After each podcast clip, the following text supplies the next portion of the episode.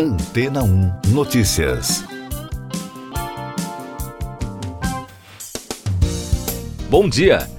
A China está incentivando seus fabricantes de veículos elétricos a expandir sua presença no exterior, incluindo a formação de parcerias com instituições de pesquisa estrangeiras e países para a criação de grupos industriais, informou o Dow Jones Newswires.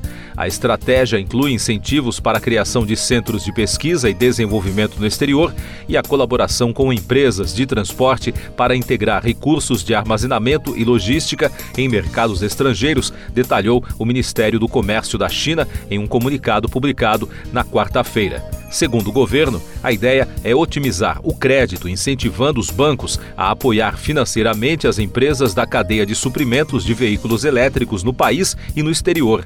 Os bancos também serão incentivados a expandir a escala das liquidações internacionais em yuan. As medidas fazem parte dos planos de Pequim para fortalecer sua participação no mercado de veículos elétricos e do setor automobilístico no mundo, aumentando as exportações.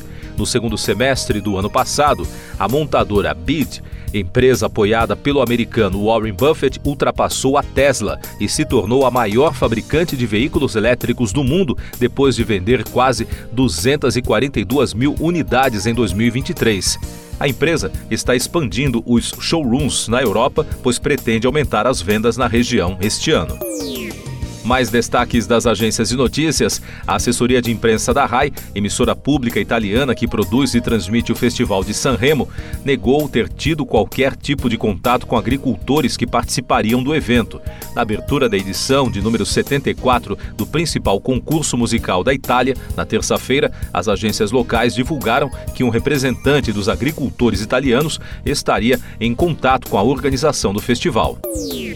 O terrorista Salah Abdeslam, condenado à prisão perpétua e único sobrevivente entre os autores materiais dos atentados de 2015 em Paris, foi transferido para um presídio na França. O franco-marroquino estava detido em Bruxelas, na Bélgica, mas cumprirá o restante da pena em uma penitenciária francesa.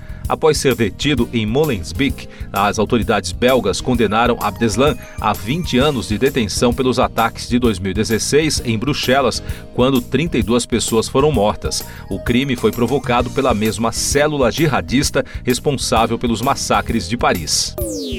Autoridades dominicanas estão em alerta diante da crise política no Haiti, por conta de fortes protestos no território vizinho, onde parte da população exige a saída do primeiro-ministro Ariel Henry. A mídia local divulgou imagens de blindados circulando na região de fronteira entre os dois países. O trânsito pelas passagens fronteiriças se mantém aberto, mas a migração a partir do Haiti está fechada desde setembro passado. Destaques de economia e negócios. Após a derrota no Congresso com a retirada do texto da chamada Lei Ônibus, o governo argentino pretende adotar um plano B. A estratégia envolve cortar o envio de recursos do Estado para as províncias e governar tanto quanto possível via decreto, sem envolver o parlamento, destacou a agência de notícias ANSA. A equipe do presidente Javier Milei tenta organizar as contas públicas e aplicar um choque na economia do país. E no Brasil, o governo federal publicou uma medida provisória que isenta do imposto de renda quem ganha até dois salários mínimos. A MP foi publicada em edição extra do Diário Oficial da União de terça-feira. De acordo com dados oficiais, 15 milhões e 800 mil trabalhadores não precisarão pagar o imposto. Eu sou João Carlos Santana e você está ouvindo o podcast Antena 1 Notícias, agora com os destaques das rádios pelo mundo, começando com informações dos Estados Unidos, de Nova York, da ABC News.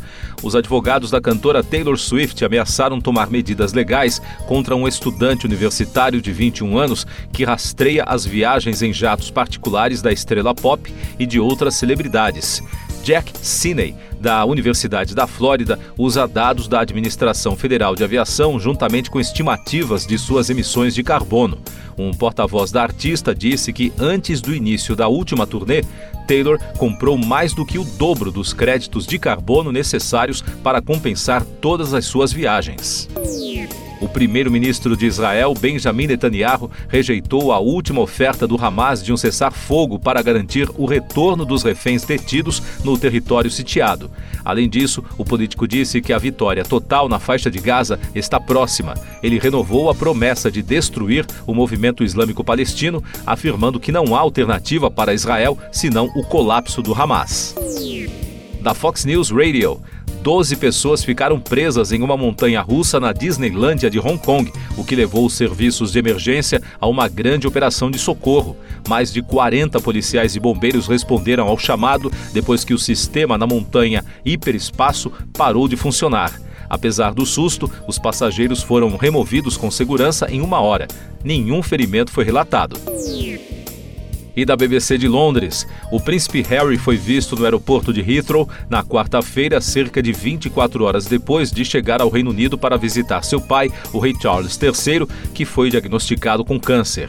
A rede britânica afirmou que o Duque de Sussex deverá voltar aos Estados Unidos para ficar com a sua esposa, Meghan Markle, e seus dois filhos. Durante a visita, Harry não encontrou seu irmão, o príncipe William, segundo fontes da realeza.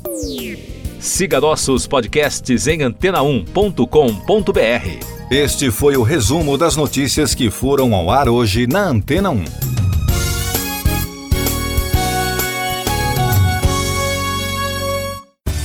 Depois de tanto conteúdo legal, que tal se hidratar com água rocha branca? O consumo regular de água durante o dia traz benefícios para a saúde, como, por exemplo, manter a pele bonita e hidratada. Rocha Branca, da fonte direto para sua casa. Depois de tanto conteúdo legal, que tal se hidratar com água rocha branca? O consumo regular de água durante o dia traz benefícios para a saúde, como, por exemplo, manter a pele bonita e hidratada. Rocha Branca, da fonte direto para sua casa.